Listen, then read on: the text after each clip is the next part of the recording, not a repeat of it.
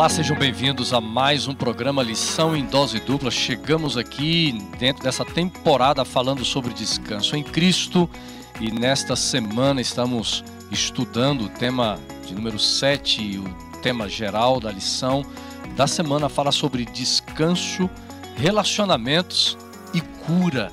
Imperdível o programa de hoje. Você que assiste o nosso podcast, podcast, muito obrigado pela sua audiência. Obrigado também você que gosta de acompanhar pelo YouTube, sempre lembrando para você é, nos seguir nas redes sociais, para que você possa aí nos acompanhar, vai dando um like no vídeo. Obrigado também você que gosta de acompanhar toda sexta-feira à noite pelo Facebook é, da Associação Paulista Sudeste, também é, pelos canais do Lição da Escola Sabatina. Que bom que você já chegou para o nosso bate-papo aqui. E comigo, claro, meus amigos, Pastor Robson e Wanderson Domingues. Tudo bem com vocês? Fala Xará, Pastor Robson, meus brothers, meus irmãos. Satisfação estar com vocês aqui para recapitularmos mais uma lição, viu? Sempre aprendo com vocês. Pessoal, eu quero parafrasear Salmo 1 aqui, criando a minha versão. Bem-aventurado é aquele que se assenta na roda dos sábios, né? Eu tô aqui Opa, esse, esse aqui, esse, já, já, demonstrou a sabedoria que ele tem, Xará. Estou aqui, né, Xará? estou aqui sendo contado entre os grandes, isso que importa, né? Teólogo, pastor Robson é teólogo, é, o que mais? Vamos falar aqui. Apresentador. Apresentador. Evangelista. Evangelista. Poeta. Esse é o Július da associação. Viu, deixa, Poeta. Deixa, e, deixa e, e, e, alguns até dizem que ele é modelo, rapaz. tinha, tinha um amigo que ele era bem engraçado, tinha um quarteto, né? E ele cantava, chegava no final e dizia assim, ó, oh, elogia a gente, glória de Deus. Né? Mas olha, a gente elogia vocês aqui para honra e glória de Deus. Viu? Que coisa maravilhosa participar esse trimestre todo aqui com vocês. Rapaz, o privilégio é nosso. Eu extraio aqui Robinho, o que dá. Você, você, não, você só não consegue superar, cara, uma coisa que é o, é o, cabelo do xará. Rapaz, esse, esse topete, ele é, é imbatível. É imbatível. Xará, poucos, viu? Virou marca, xará. Esse é o topete quatro o estações. tentou, né? mas ele chegou perto Não, não consigo. Esse é o não topete consigo. quatro estações, porque ele dura no verão, no inverno. No inverno, é, é, exatamente. Outro dia alguém me perguntou assim, pastor, como eu faço para fazer esse topete? Eu falei, vou te passar o telefone do meu cabeleireiro lá, o Leonardo. Rapaz, olha, até, até as folhas no outono caem. Mas, mas esse topete, topete dele continua... Né? O topete dele só não é igual a palavra de Deus que dura por toda a eternidade, né? Perfeita, é perfeita. Né? Mas o topete esse do Xará. É, esse é bom. Esse Essa aqui é dura bom. até a primeira chuva pegada aí já era. É, é, o, é, o que é? É formol? Conta pra gente Não, esse aqui é natural, rapaz. Esse aqui é. Tá... Esse ele brincadeira aí, não, né? Ouvintes, pessoal, me ajudem aí, ó. É, pessoal, que defenda isso? o Xará, porque eu e o Robinho hoje nós estamos cruéis. Me defendo aí, amigos. Isso é um bullying. Um bullying né? Isso aqui é. é natural, rapaz. Que isso. Mas faz parte do lição em dose dupla, até porque, óbvio, eu vou, eu vou andando por aí, né? E o pessoal fala, não, pastor, é o, o, o outro Wanderson é o do topete, né? Eu, eu, exatamente, você tem a percepção exata, correta de diferenciar aqui os, os Wandersons, né? Até também pela barba, mas o topete é marca. Aumentando o bullying aqui, se você for é. contemplar o topete, ele privilegia a testa que carrega a sabedoria ali do pastor é, Wanderson, né, cara? É como se fosse aquele diadema que provérbios Agora deixa eu contar algo dos bastidores aqui, viu, galera? Vocês que nos assistem ouvem. São dois Wandersons, né? Então outro dia eu tava em Peruíbe e uma moça chegou para mim e disse assim, pastor, dia tal você vai pregar na nossa igreja fazer JA, né? Aí a minha mente esquecida aqui, né, que eu esqueço de tudo, a gente estava conversando nos bastidores é. o quanto eu sou esquecido de algumas coisas. Você, você esquecer é, é, a, a, chave, né, Xará, dentro da minha Celular mochila. Celular dentro da geladeira. Da, é, são coisas muito pequenas é em relação a outras. Aí eu, mas tem certeza tal? E aí ela ligou pro pastor para confirmar. Ele disse, não, realmente, o pastor Wanderson Assunção estará aqui. Eu disse, aí, ó, tá vendo? Não era eu. Não é que eu sou esquecido, né? Eles sempre me jogam casca de banana, né? É isso é mesmo. os vários Wandersons fazem muitos delirarem, né, cara? É uma confusão danada. Pastor Robson, mas vamos lá. Depois da, da, do bullying aqui, tem. Agora tem coisa séria. Vamos falar de coisa séria agora, Xará. Vamos deixar o seu, seu topete para lá. Tem ainda o sorteio. É, olha, eu não sei se os nossos amigos ainda estão na expectativa, mas eu vou te dizer também, e, e outras, é. se o pessoal também, gente, se vocês não quiserem ganhar, não tem problema. Fica tranquilo. Eu tô até gente... torcendo para ninguém participar. É, eu tô já, de olho nessa mochila, viu? Três, se ninguém. Não, mas, mas tem um pessoal que já, é, dois, já, dois. já, tem vários postando na internet. Tem, aí. rapaz, tem então muita gente. Vai, vai, vai, haverá ganhadores. Exatamente. Mas ainda tem, temos mochila. Exatamente. Nós temos essa semana ainda. Se o negócio tiver bom e, e, precisar ser estendido, nós vamos estender, mas vai depender de vocês aí, como vocês vão dar esse feedback para a gente através das redes sociais para você concorrer ainda mais uma mochila. Nós estamos estudando a possibilidade de inserir aqui outras coisas mais, né, para a gente cada semana privilegiar os nossos ouvintes, aqueles que acompanham assim fielmente toda semana, marcando a gente nas redes sociais e compartilhando. Tem muita gente que compartilha Tem que em todos compartilhar, os tirar fotos. O Xará deu a dica semana passada. É a foto ouvindo, assistindo o podcast. Exato. É uma foto, por exemplo, da tua classe da escola sabatina, presencial ou no Zoom. E também pode ser uma foto estudando a Bíblia. Isso, e marca a gente lá, né? né? Vamos lá. Sociais, Alguém né? perguntou para mim, pastor, e, e, se for com o meu pequeno grupo, vale também? Vale. Tá Acho que vale, a Bíblia, né? né? Tá estudando a vale. Bíblia, vale. Se né? você tirar uma foto do seu pequeno grupo, nos marcar nas redes sociais, escreva uma frase da lição, tá bom? Compartilhe, enfim, vamos, vamos interagir. É, o nosso Instagram, eu consultando aqui, os meninos vão colocar. O nosso artigo 14 aqui, inciso 3, diz que pequeno grupo também vale aqui, ó. Vale, né? As regras aqui. Então, tá Esse daí é, o, é, o é isso fantástico, aí. Né? Amigos, é, olha, o tema de hoje vai, vai ser bênção. Nós Necessário, né? Até porque é, a parte principal do que nós vamos estudar hoje fala sobre perdão. E eu quero convidar então o Xará para orar por todos nós. Vamos lá. Senhor Deus e Pai, tema tão necessário que nós vamos recapitular ao estudarmos, continuarmos estudando a vida de José, sobre o perdão, sobre o abrir mão do direito de vingança, sobre o que fazer quando às vezes nós temos a oportunidade de nos tornar piores do que aqueles que nós odiamos e combatemos, mas pela tua graça e pelo teu perdão, agimos como o Senhor gostaria. Quantas pessoas estão nos ouvindo que foram feridas, magoadas, traídas, perseguidas, abandonadas, de repente por cônjuge, pai, mãe, amigos, familiares, e ainda não entenderam de fato o que é o perdão. Nos ajuda a entender esse tema tão necessário para encontrarmos descanso desses sentimentos que nos rodeiam neste mundo. Assim oramos por Jesus. Amém.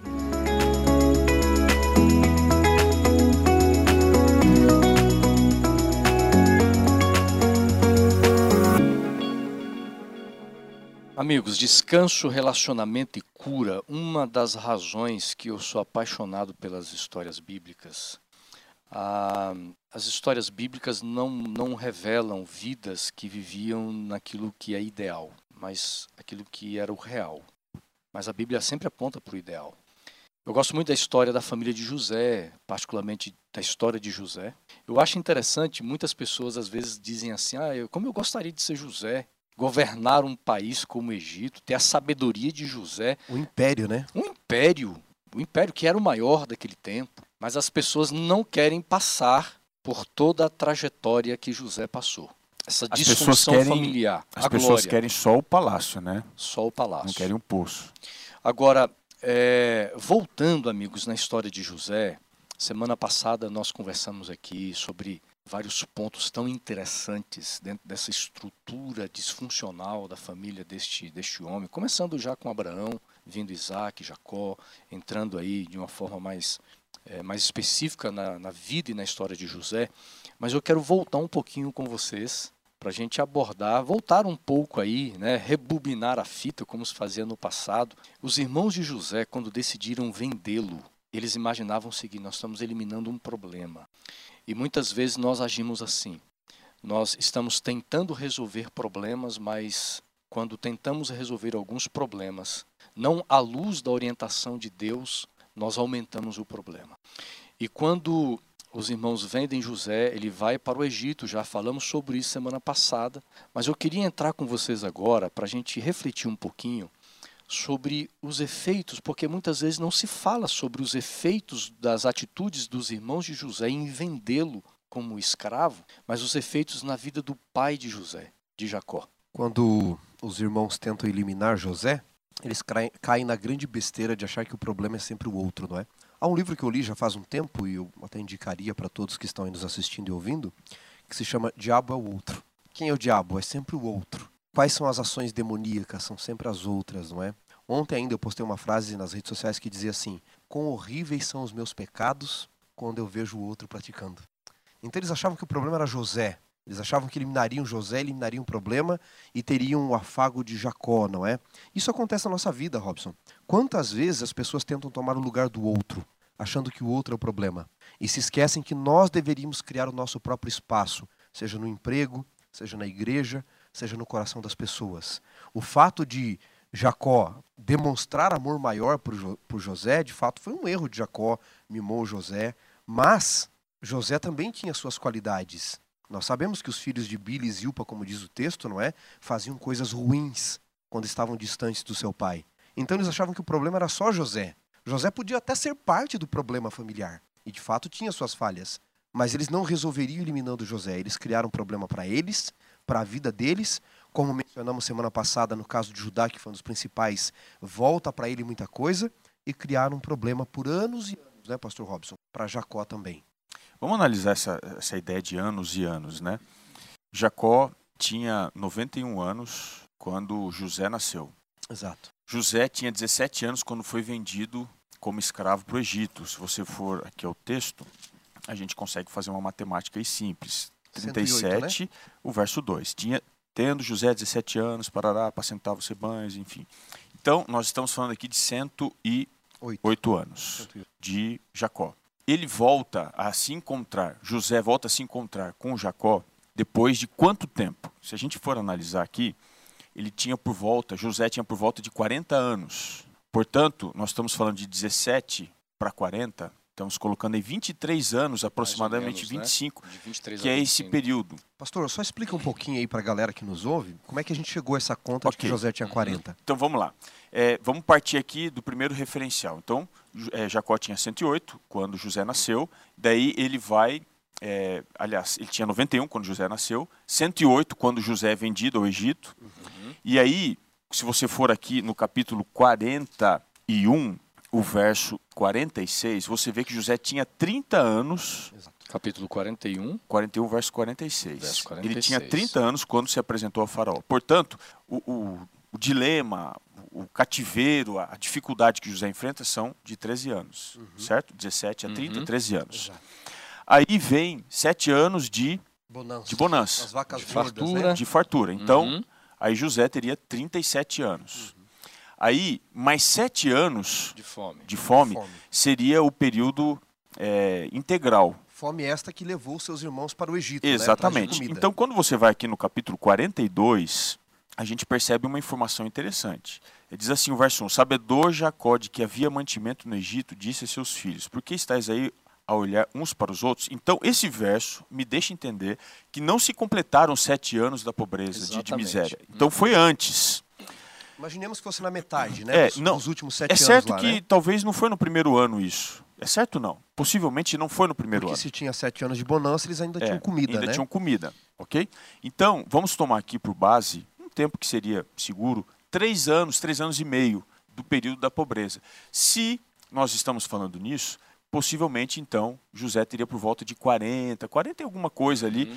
quando os seus irmãos vão, quando Jacó então sobe. Então nós estamos falando de 108 para é, 130 para 130 aí, né? Quando ele encontra com José. Nós estamos falando de 20 é, 23 é, anos ali, né? Então, Entre 23 a 25 anos. 23 a 25 anos, esse é o período. Então, veja, durante esses 23 anos aproximadamente, 25 anos, dá para saber com precisão, uhum. o pai achava que tinha perdido o filho. É um luto. Eu não sei se você que está ouvindo aí é pai, se você perdeu alguém que ama, mas 25 anos é um tempo demais para você ter perdido alguém sem ter visto o corpo, que eu acho que isso ainda é pior para você elaborar o luto. Porque, viu, pastor Robson, é, muitas vezes nós, do, do, ponto de vista do que os irmãos fizeram para José, nós fazemos uma, uma análise cruel das atitudes dos irmãos. Mas quando nós olhamos para o discurso, a narrativa que eles apresentam para o pai, essa crueldade é muito maior. Eu queria tocar agora aqui, se, se, se vocês não quiserem acrescentar sobre a visão do pai. Uhum. Posso falar um pouquinho da Pode. visão dos irmãos? Eu queria resgatar um pouquinho da conversa que a gente teve na semana passada. Né?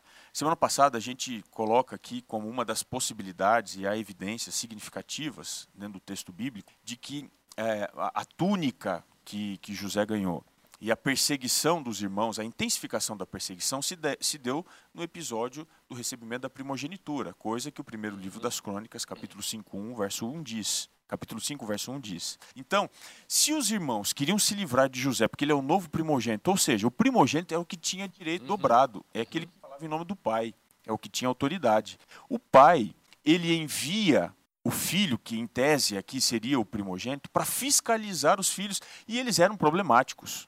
Eles eram rapazes difíceis.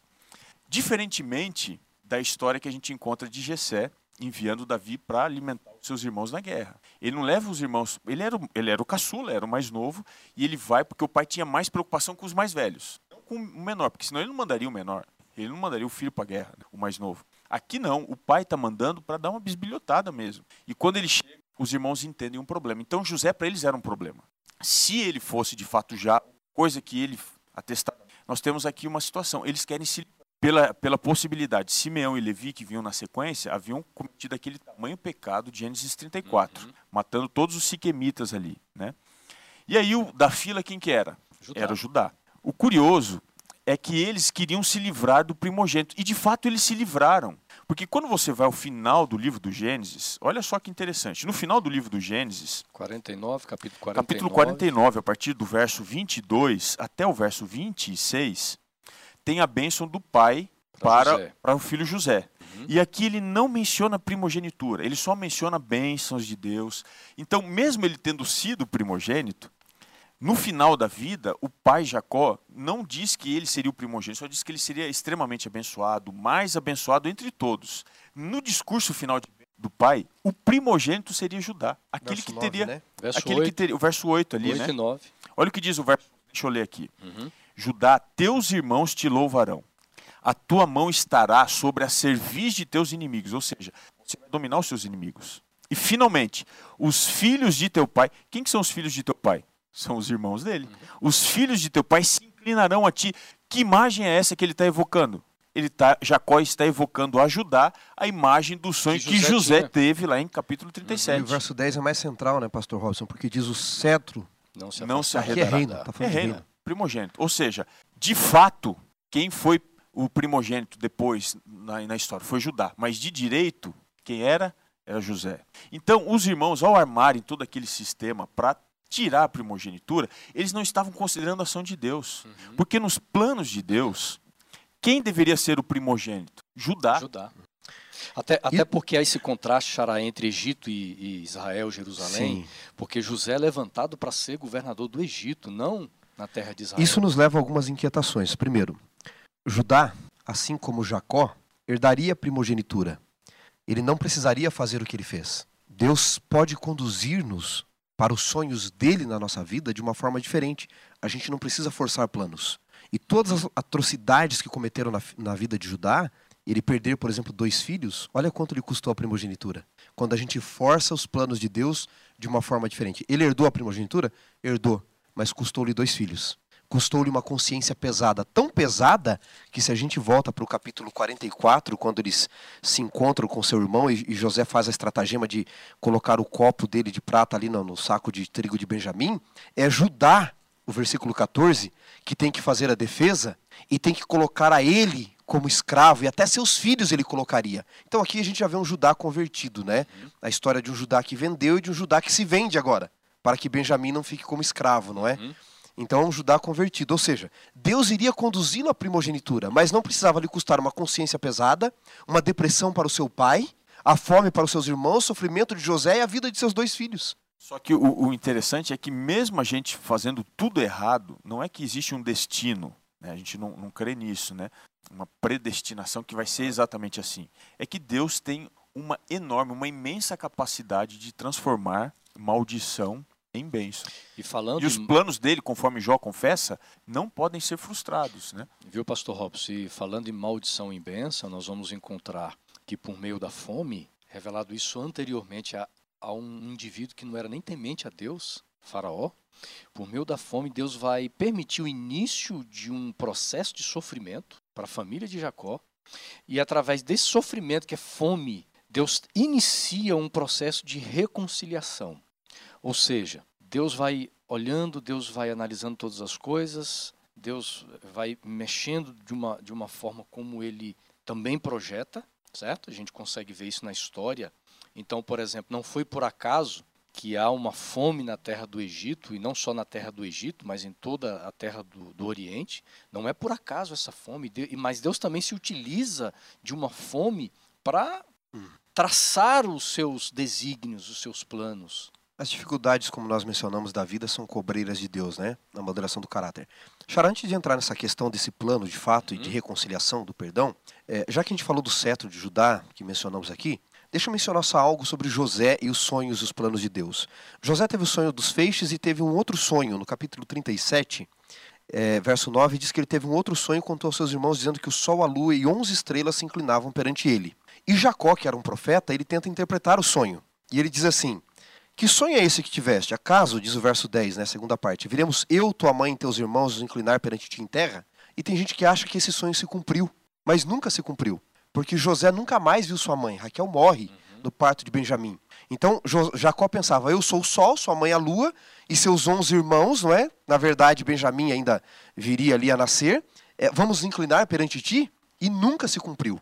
Mas olha só como os sonhos de Deus são diferentes e maiores. Faraó era o deus Ra, o deus Sol. Sua esposa e aí os seus irmãos se inclinaram perante ele. Então o sonho não era que os irmãos e o pai e a mãe, mas que Faraó entregasse tudo a ele como entregou José, dominava até Faraó. Se você for olhar de uma forma mais miuçada, Faraó obedecia os conselhos de José. Então, às vezes, algum jovem pode estar aí nos olhando e, e pensa em ter alguns sonhos. Eu queria dizer uma coisa para você. Os sonhos de Deus são maiores que os seus.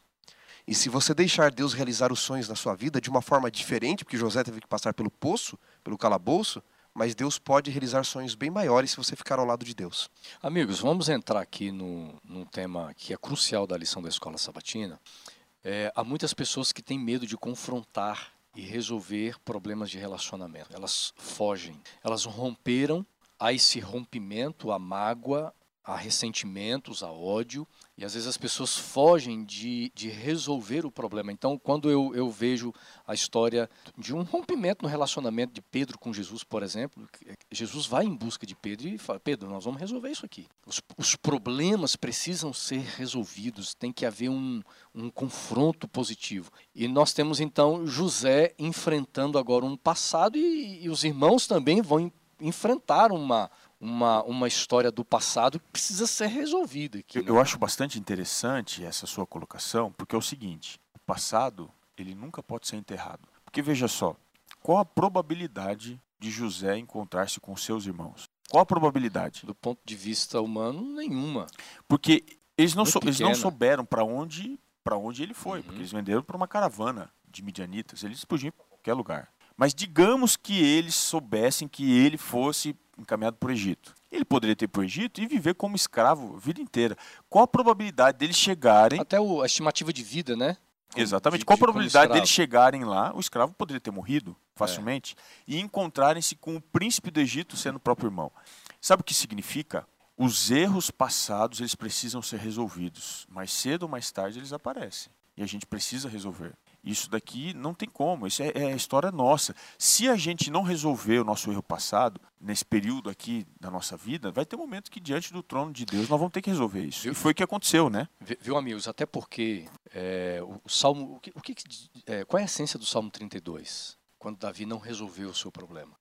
Eu fico olhando, a gente pode fazer um paralelo aqui entre José vivendo no Egito e pelo que nós entendemos da história apresentada por Moisés no livro de Gênesis, você não vê um José com ressentimentos. José esqueceu? Não. Mas ele soube lidar com o problema. Você não vê Josué, é, desculpa, você não vê José frustrado, machucado, revoltado. Agora, eu fico olhando para o outro lado da história. Os irmãos de José, vivendo com sentimento de culpa, Pastor Vans, me permita te interromper. Com inquieta inquietações no coração. É bem isso que você está dizendo, porque veja só, é, como é que você sabe quem resolveu a situação ou não dentro de um contexto que envolve mais de uma parte? Quando o problema eclode, você descobre qual é o tempo que cada um está vivendo. Veja só, José, quando ele se depara com os irmãos, ele não está vivendo no passado. Ele poderia fazer vingança, ele não fez. Pelo contrário, ele estava ali fazendo um juízo de investigação. Ele não estava vingando. Porque qual que seria a vingança? Ele podia matar todos os irmãos. Ele não fez vingança. Então ele não vivia no passado. Ele estava vivendo no presente, tentando olhar para o futuro. Mas no capítulo 42 do Gênesis, quando eles têm uma dificuldade ao chegarem lá na corte de Faraó, sem saberem que estavam diante do irmão, o verso 21 diz: Então disseram uns aos outros: Na verdade, somos culpados no tocante a nosso irmão, pois lhe vimos a angústia da alma quando nos rogava e não lhe acudimos. Por isso nos vem esta ansiedade. Pergunta: qual era o tempo que os irmãos viviam? Eles estavam ainda no cenário do pecado, eles estavam lá, eles estavam presos ao pecado. Então, essa questão de resolver o passado é o seguinte. E, e só, só, um detalhe, ah. quantos anos depois isso aqui? Olha, isso aqui foram 20. Eu, eu, me lembrei de uma informação aqui, se é que a gente pode resgatar. Uhum. O pai Jacó, ele viveu 17 anos no Egito, certo? E morreu. Uhum. Se você tirar 147 de 17, ele tinha 130. Então, 130 anos foi a idade que ele chega lá no Egito. Então, é mais uma referência para reforçar o cálculo que a gente fez. Agora, 23 ou possivelmente 24 para 25 anos, seria esse o período que eles, eles estavam aqui, cronológico, eles ainda estavam presos ao passado. E, e, e vivendo atormentados. Exatamente. E esse tormento, eh, vamos tentar, sabe, criar uma, uma vamos tentar criar uma história aqui é, por exemplo, esses dias atrás eu visitei meu avô e sempre que eu visito meu avô ele gosta de contar as histórias e é, as, as pessoas são assim. Já pensou Jacó sentado com seus filhos e de repente Jacó começava, é, é, ele começasse ali a fazer menções a respeito de José e chorar pela morte do filho, que era uma narrativa dos seus filhos. O que, que esses filhos pensavam? Que mentira nós contamos para o pai? É, porque passado, este é presente e o futuro. Porque lembrando que né? se José era o primeiro a, descendência era a coisa mais importante para uma família. O pai perdeu o passado, perdeu o filho que ele amava lá atrás, perdeu o presente e o futuro, porque quem seria o descendente dele? Quem seria? Mal sabia ele que seria Judá, né? Não seria o José. Mas ele perdeu toda a referência dele, né? E é exatamente isso que acontece. Um, um problema, quando não resolvido, quando a mentira ela prevalece sobre a verdade, você tira toda a perspectiva de felicidade e de condição de existência. Eu não sei se vocês me permitem aqui, mas eu, eu queria falar um pouquinho sobre. Não sei se eu falo agora, se o Xará quer acrescentar alguma coisa aqui. Eu só queria dizer que o pior lugar que a gente tem para a gente retornar é o nosso passado. Eu já vivi isso algumas vezes na minha vida. Voltar para o lugar dos nossos fracassos. Uhum. Reencontrar os irmãos era isso para José, mas era pior ainda para os irmãos reencontrá-lo, não é? Como vocês mencionaram que eles viviam o passado muito mais do que o José, óbvio que José não havia esquecido, mas é que Deus os levou ao passado, ao fracasso. Encontrar com o nosso fracasso, com os lugares do nosso fracasso, é uma das coisas mais difíceis da vida. Mas ou nós fazemos as pazes com o nosso passado, ou nós nunca vamos ter paz no presente e no futuro. Porque aquilo que a gente viveu continua em nós de alguma forma. Os erros deveriam continuar em formas de lições e os acertos para progredirmos cada vez mais, não é? Esse reencontro com o passado aqui, enfrentando o passado, diz o nosso guia de estudos, era uma prova para José de alguma forma, porque quando nós combatemos monstros, nós não podemos correr o risco de nos tornar pior do que eles. Nós vivemos uma época aqui, especialmente no Brasil, onde as pessoas acusam: ah, o fulano espalha ódio, o outro espalha ódio. Só que elas se esquecem que às vezes eu estou acusando o outro e odiando tanto quanto mais, desejando a morte, desejando isso, desejando aquilo. Então aquele que combate monstros não pode se tornar igual ou pior do que eles, porque aí você foi vencido. Você venceu, o diabo te venceu desta forma. E a prova para José era: agora que ele tem poder, que ele é mais forte do que eles todos juntos, ele poderia fazer pior? É de alguma forma o reencontro com seu passado. E para os seus irmãos, Deus os leva de volta ao seu fracasso, para que eles pudessem partir dali para um perdão ou para execução, né? Veja bem.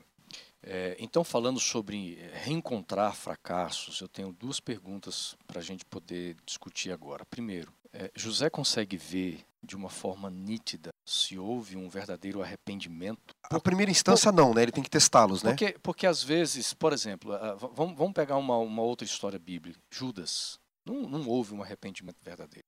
A gente consegue encontrar, Xará, essa manifestação, porque José ele vai preparando um terreno, ele vai testando, ele vai é, usando de algumas estratégias muito inteligentes para extrair de seus irmãos não só palavras, mas atitudes como você já falou, pastor Robson, evidências. O que, que aparece aqui na história bíblica?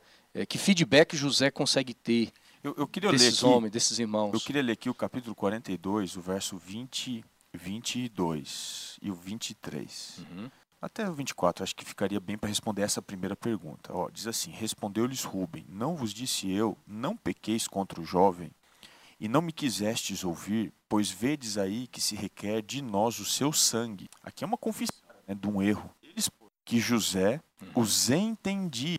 Foi, foi uma estratégia. Ele falava por intérprete e ele ouvia o povo falando uma língua que era materna.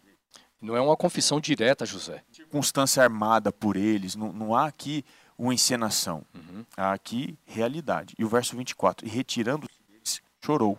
Porque, é, eu não sei você, mas quantos de nós às vezes gostaríamos de ouvir, né? Puxa, eu errei. Alguém dizendo isso para você. Eu falhei contigo, me perdoe. Sem que soubessem para o próprio irmão o crime que haviam feito no passado. Por quê? Eles não eram livres. Eles poderiam estar na posição de José e José na deles. Eles ainda não seriam livres. Eu queria falar um pouquinho sobre que é o resultado que o perdão dá.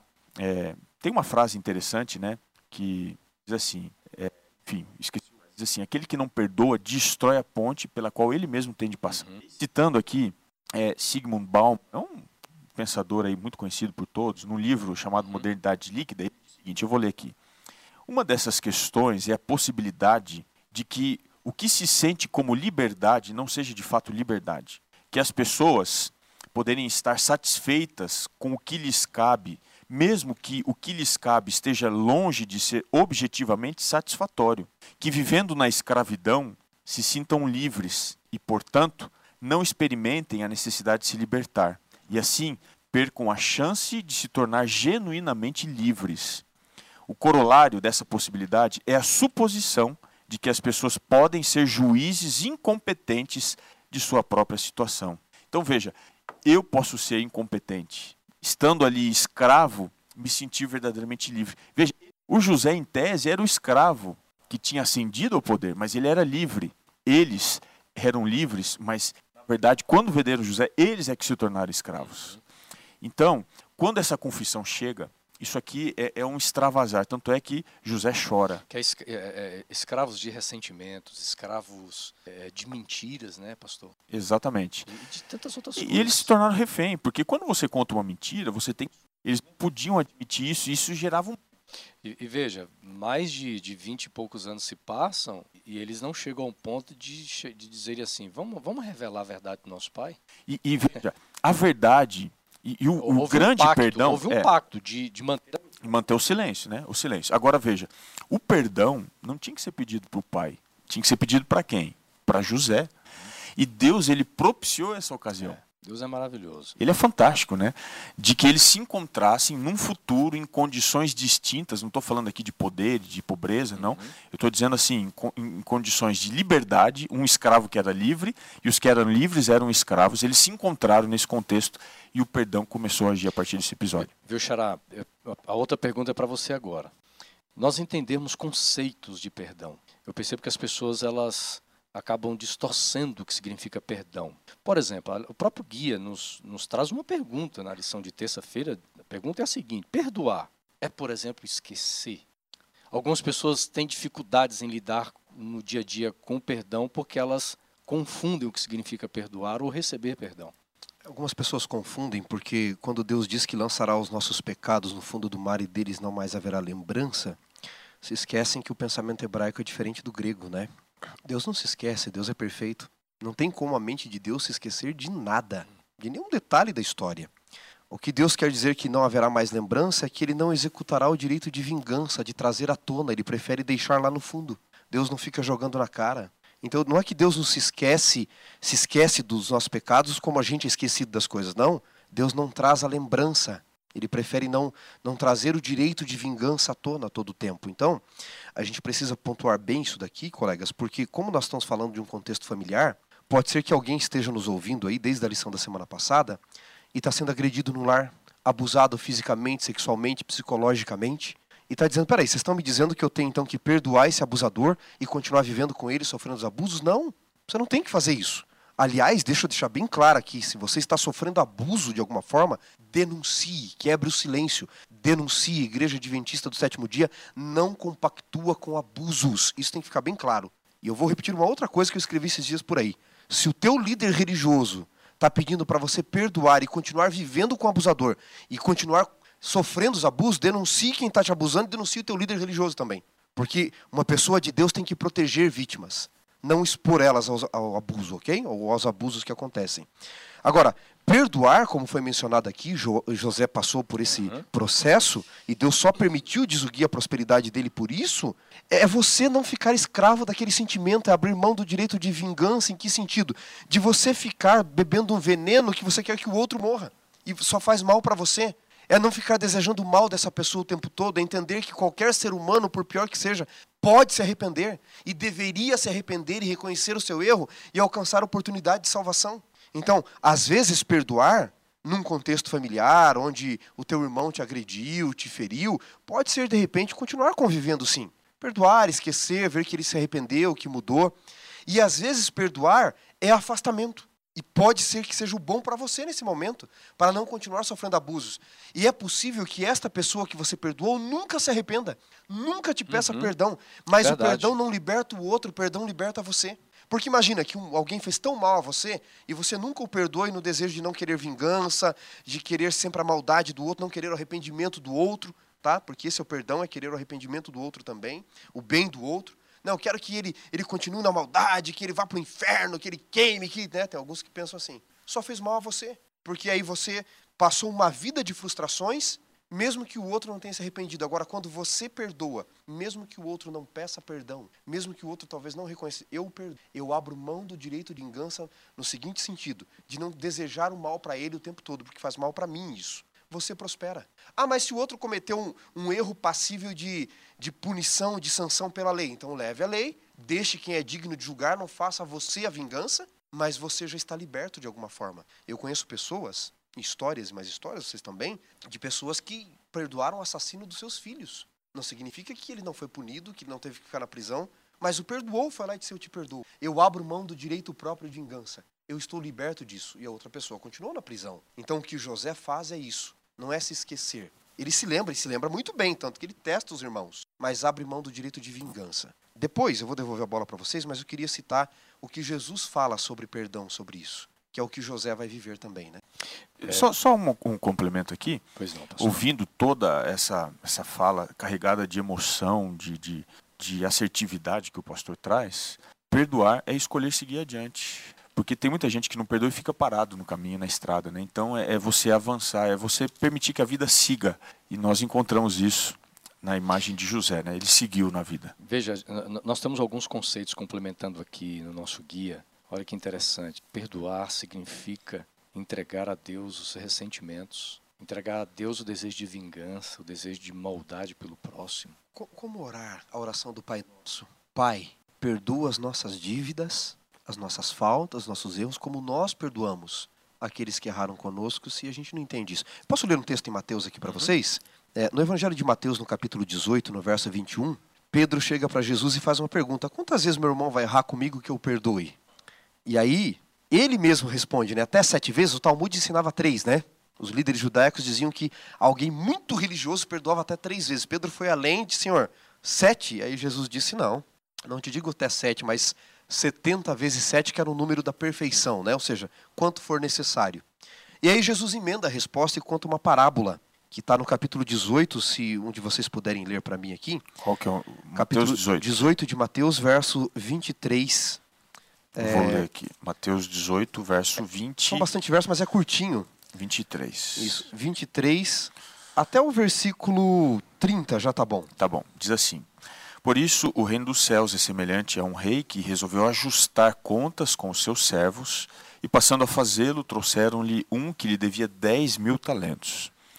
Não tendo ele, porém, com que pagar, ordenou o Senhor que fosse vendido ele, a mulher, os filhos e tudo quanto possuía, e que a dívida fosse paga. Então o servo, prostrando-se, reverente, rogou: Se paciente comigo, e tudo te pagarei. E o senhor daquele servo, compadecendo-se, mandou-o embora e perdoou-lhe a dívida. Saindo, porém, aquele servo encontrou um dos seus conservos, que lhe devia cem denários, e agarrando-o, sufocava, dizendo: Paga-me o que me deves.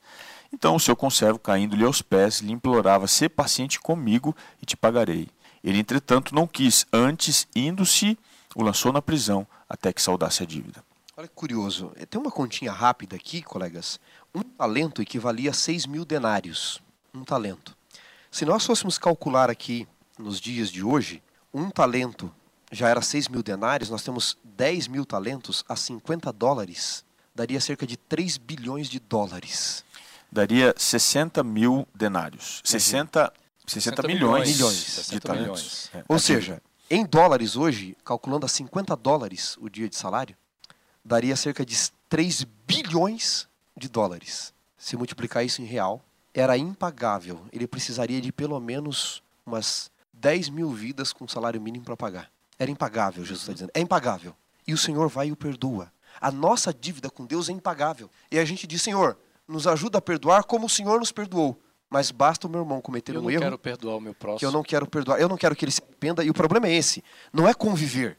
Se não dá para conviver, ou se ele cometeu um assassinato contra alguém que você amava e ele tem que ser punido diante da lei, que o seja. Nós estamos falando do seu perdão, nós estamos falando da lei, do juiz, de levar um abusador diante da, diante da lei. Nós estamos dizendo aqui o seu perdão, você decidir avançar, como o pastor Robson colocou. É você querer que ele se arrependa, que ele de repente veja o erro, alcance o reino do céu. Mas alguns dizem, não, se fulano for para o céu, vai ter que ter dois céus, né? É, eu não quero não. Eu não quero ir. Então a dívida que eu e você temos com Deus é impagável. Por que então não abrir mão do direito de vingança? Não decidir continuar, seguir em frente? E se tiver a oportunidade, como José, perdoar, fazer diferente. A maior vingança talvez seria fazer diferente. Eu queria ler com vocês o Salmo 51. Eu, eu posso, antes de ir para o 51, falar só um detalhe do, do, do texto que ele leu ali? 70 vezes 7. Esse número ele aparece lá no começo da Bíblia, quando Caim mata Abel. Vocês se lembram? Da... E aí Deus fala assim: Olha, eu vou ele falou assim: Senhor, é terrível o que o Senhor me faz. Quando alguém encontrar comigo, vai me matar. Aí Deus diz assim: Se alguém te matar, eu vou vingar você sete vezes. Aí Lameque diz assim: Olha, Deus disse que para Caim ele ia vingar sete vezes. Para mim, vai ser 70. Então, o que, que a gente está falando aqui? Nós estamos falando, 70 vezes 7, o número que Jesus coloca ali, é o fim da perversidade. Ou seja, você perdoar um perverso como uhum. Se fosse o próprio Lameque. Caim matou o irmão, ele diz assim: Eu vou fazer 70 vezes pior o que ele fez. Então, 70 vezes o 7. E Jesus disse: 70 vezes 7 é o seguinte: você tem que perdoar como se você estivesse perdoando o pior de todos os cenários possíveis. Um abusador, um, enfim, você tem que perdoar. É, é essa o peso da fala de Jesus. Né? Mateus né? capítulo 11, nós estudamos esse texto alguns dias atrás é, nos versos 28, 29, 30, né? É, verso 28, 29, Jesus diz assim: aprendam de mim, aprendam como eu lido com as pessoas. É claro que é, um, é amplo o significado do aprendam de mim. É, e um dos segredos para nós aprendermos a perdoar é ente entender como funciona o perdão de Deus para o ser humano. Esse é o referencial. Olha o Salmo 51. A gente vai lendo aqui, nós vamos comentando, porque o Salmo 51 é fantástico sobre esse tema. Diz assim o verso 1: Tem misericórdia de mim, ó Deus, por causa do teu amor, por causa da tua grande compaixão. Apaga as manchas da minha rebeldia. Davi, na presença de Deus, ele consegue chegar à conclusão e ver quem realmente ele era. Um, um pecador, e ele exalta a graça de Deus no perdão. Ele diz assim, o verso 2: Lava-me de toda a minha culpa, purifica do meu, do meu pecado, pois reconheço a minha rebeldia o meu pecado me persegue todo o tempo. E o verso 4 diz assim: Pequei contra ti, somente contra ti fiz o que é mal aos teus olhos, por isso tens razão no que dizes. E, e é justo o teu julgamento contra mim. Esses dias atrás, é, eu tive uma, uma, situação com meu filho, é, nada grave, mas ele deu uma pisada na bola. Eu pedi uma, algo para ele fazer, ele desobedeceu. E assim, vou confessar para vocês, eu fiquei muito indignado com ele. Mas muito indignado. E, e foi uma, uma lição para perceber que eu sou pior do que ele. Porque os sentimentos que eu tive para o, o que ele fez não, não, não, não estavam nas proporções do que ele fez. Eu fiquei tão indignado que ele veio, né, se aproximou, e eu falei, cara, eu não quero conversa contigo agora. eu, não, eu não quero conversa com você. Ainda bem que Deus não, não, é, não, ele não age como nós. Já pensou se, se nós vamos em, em contrição, em arrependimento na presença de Deus, ele diz assim: Eu não quero papo contigo agora, sai daqui. E eu falei assim, André, eu não quero conversa com você. Ele ficou ali cabisbaixo, percebi que ele ficou triste, mas o meu coração era de indignação. Eu não me sensibilizei pela fisionomia triste dele. E sabe o que, que aconteceu dentro de mim? Vou, vou falar aqui para vocês. Isso aqui é um ser humano. Eu não tive vontade de perdoá-lo. Eu falei, eu não vou perdoar esse moleque agora. Eu não vou perdoar esse moleque agora. É, e quando a gente olha para a forma como Deus trabalha, é totalmente diferente. Uma comparação. Deixa eu, deixa eu mencionar aqui, para a gente ainda comparar um pouco mais, né? Mas eu perdoei, viu? Só, só terminando é. aqui, gente. Deus foi lá e me quebrantou e falou: que é isso? Oh. Se eu, se eu, se eu te, te, te ofereço perdão sem você merecer, você enquanto, tem que ser assim Enquanto você fala aí, eu tô, eu tô me colocando na sua situação. Já vivi isso, inclusive com meu filho também. Enfim, eu, eu vou deixar só para você confessar o pecado aqui. Né? Mas eu, eu vivi isso também. Mas olha, tem um salmo que para mim ele é pesado. É o Salmo 130, verso 4. Ele diz assim: Contigo, porém, está o perdão para que te temam.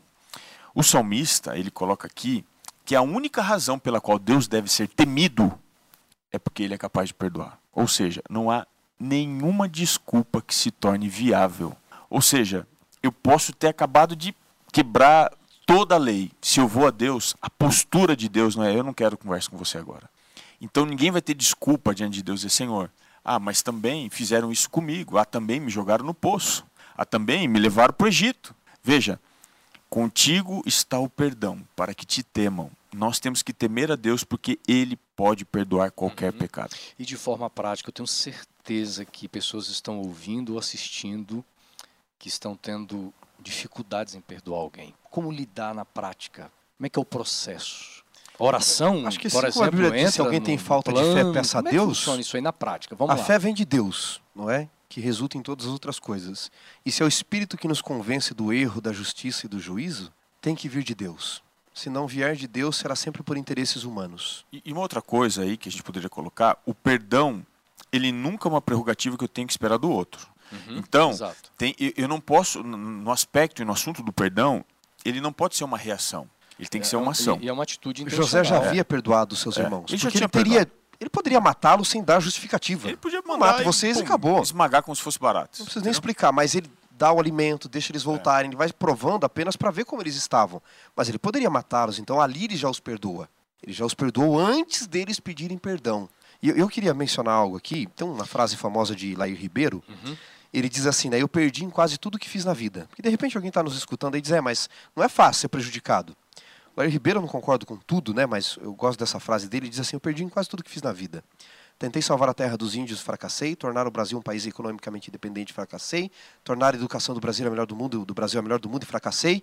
Ele diz, mas sabe de uma coisa? As minhas derrotas foram as minhas vitórias. Porque eu prefiro morrer como um fracassado do que viver como meus inimigos. Eu teria vergonha de ser como eles. Então, ainda que as pessoas te prejudiquem o tempo todo, sabe qual é a tua grande vitória? É não ser quem prejudicou, é não ser como eles. O perdão faz bem de todas as formas, se nós formos olhar. Ele é libertador de todas as formas. José não era como eles. E quando podia ser, tinha poder para ser, foi diferente de novo. Oh, e, e olha só, eh, usando aqui uma frase do maior de todos, Jesus. Ele diz em Lucas 6, 28, a gente vê isso nas, nas atitudes de José. Abençoem quem os amaldiçoa. Orem por quem os maltrata. Quando os irmãos estão voltando para Canaã pela primeira vez, José manda colocar muito mais grãos na bolsa, devolve o dinheiro. Olha como é que ele trata. Vamos elencar aqui algumas ações práticas, que eu acho que essa é a ideia agora desse momento. Primeiro, pro final é, o perdão não pode tema. ser uma reação, tem que ser uma ação. Eu não posso esperar o outro para eu perdoar. Ele não ficou esperando para perdoar, ele já perdoou antes. Uma outra coisa importantíssima é o seguinte: não espere que o perdoado ele valorize o seu perdão. Porque uhum. se você for olhar aqui. Na... Nem sempre isso vai acontecer. Não, vamos usar o exemplo aqui. Vamos usar o exemplo. Lá em, em Gênesis 15, se você for olhar, 17 anos depois daquele episódio, do encontro que ele havia oferecido perdão, quando o pai morre, qual que é a reação dos irmãos? Agora uhum. que o pai está uhum. morto, ele vai botar. Veja, eles, eles entenderam o perdão? Eles não entenderam. Então, primeira coisa, o perdão ele não pode ser uma reação, tem que ser uma ação, tem que partir de você. E segunda coisa, não espere que o perdoado valorize o seu ato. Não espere que ele, ele se humilhe e diga não, porque os irmãos de José pelo que dá a entender o texto, não entenderam e não valorizaram o perdão dele, porque achavam que agora ele medo, ia fazer. Ainda tinham medo. Ainda tinham medo. Viu, pastor? Pastor, é, viu, Xará, só complementando o que o Robinho falou, e outra coisa, o perdão, ele é algo divino. E as coisas que vêm de Deus são espirituais. O perdão tem que passar pelo processo de oração. A oração. Acho que ele nasce aí, muda, né? Ela muda as coisas. Ele nasce aí. Foi aí, foi aí que ele conseguiu perdoar os irmãos, né? Ele nasce no aspecto espiritual. Uhum. Quando José decide servir ao Deus de seu pai, nós comentamos semana passada, não importa o que acontecesse, ele sabia que seguir a Deus implicava em algumas coisas. Uma delas era ser como Deus, imitá-lo. E imitar a Deus significa o seu perdão. Então não dá para seguir a Deus se eu não estou disposto a oferecer perdão para o outro. Ainda que ele tenha me prejudicado o tempo todo. A seguir em frente, abrir mão do direito de vingança, querer o arrependimento. Ou seja, se eu não estou disposto a estender perdão ao meu irmão, não foi perdão que eu recebi. Se eu não estou disposto a estender a graça a ele, não foi graça que eu recebi. Ser, servir a Deus, seguir ao Deus de Jacó, implicava em ser como ele. E José demonstra ser quando ele tem a oportunidade da vingança. Ninguém dá o que não tem, né? Essa é a grande Exato. verdade. Você só vai dar graça se recebeu, só vai dar perdão se você recebeu. Você não dá o que você não tem. Né?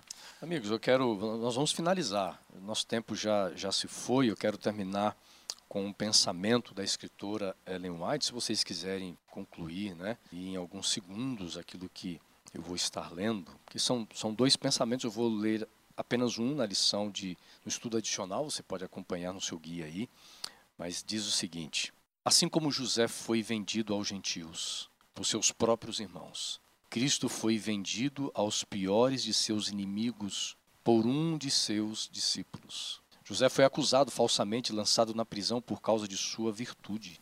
Assim também Cristo foi desprezado e rejeitado porque sua vida justa e abnegada era uma repreensão ao pecado. E embora não tivesse nenhuma culpa, foi condenado pelo depoimento de testemunhas falsas. A paciência e humildade de José sob a injustiça e a opressão, a sua disposição em perdoar e a nobreza de sua generosidade para com seus irmãos desnaturados representam um resignado sofrimento do Salvador. Pela maldade e maus tratos de homens ímpios e seu perdão não somente aos assassinos, mas a todos os que vão a ele confessando seus pecados. É maravilhoso esse pensamento de Ellen White. E até mesmo a comparação, a comparação que ela está fazendo em José com aquilo que Jesus ele sofreu, ele passou e ele fez por nós. A sensação que eu tenho ao falar de perdão é que a gente está muito distante do ideal, né? A gente precisa, o perdão, ele desafia que eu tenha uma melhor versão cada dia. Amém, eu, eu não pastor. posso estacionar, ah, não, eu perdoei. Não, o perdão, ele exige que eu seja como Cristo. Uhum. E isso exige de mim cada dia um renascimento, uma transformação e que Deus nos ajude, né? Amém. Que tenha misericórdia da nossa vida. Xará. Encontremos cura. Jorge Luiz Borges, ele diz assim, né? Feliz no elogio à sombra, feliz o que perdoa os outros. Porque o ato de perdoar o outro demonstrou que ele recebeu perdão para si e perdoou a si mesmo. É isso. Amigos, que bênção foi este nosso bate-papo aqui, viu? Uma lição que toca os nossos corações, que nos aproxima de Deus. É uma lição é, que nos deixa nu, mostrando realmente quem nós somos. O homem carnal é vingativo, o homem carnal carrega ressentimentos. A atitude de perdão não faz parte da natureza carnal, mas é a nova criatura feita por Deus em cada um de nós. Muito obrigado por vocês terem participado. Que Deus abençoe você que nos acompanhou, ouvindo, assistindo nas redes sociais. Sempre lembrando para você compartilhar esse nosso programa, poste as fotos, vai marcando amigos, né? Para que mais pessoas possam também ouvir e assistir. Muito obrigado sempre pela sua audiência. E Pastor Robson, nós vamos terminar sempre eh, assim como começamos, orando, pedindo a bênção de Deus dos nós. Senhor, nos tira do poço, do ódio, do pecado e nos leva aos palácios que destilam o teu perdão, a tua graça e nos faça mais semelhante a Cristo. O Senhor sabe que todos nós, mais do que precisar do perdão, precisamos perdoar. Que nenhum vínculo com o ódio, com a amargura permaneça, mas que tudo se desfaça diante da tua graça e da transformação individual que nós tanto precisamos e precisamos agora, precisamos hoje. Entregamos a nossa vida e também os recantos sombrios do nosso coração, para que o Senhor faça o milagre do perdão e da graça ser pleno, ser real, ser intenso na nossa vida hoje. Assim te pedimos por Jesus. Amém.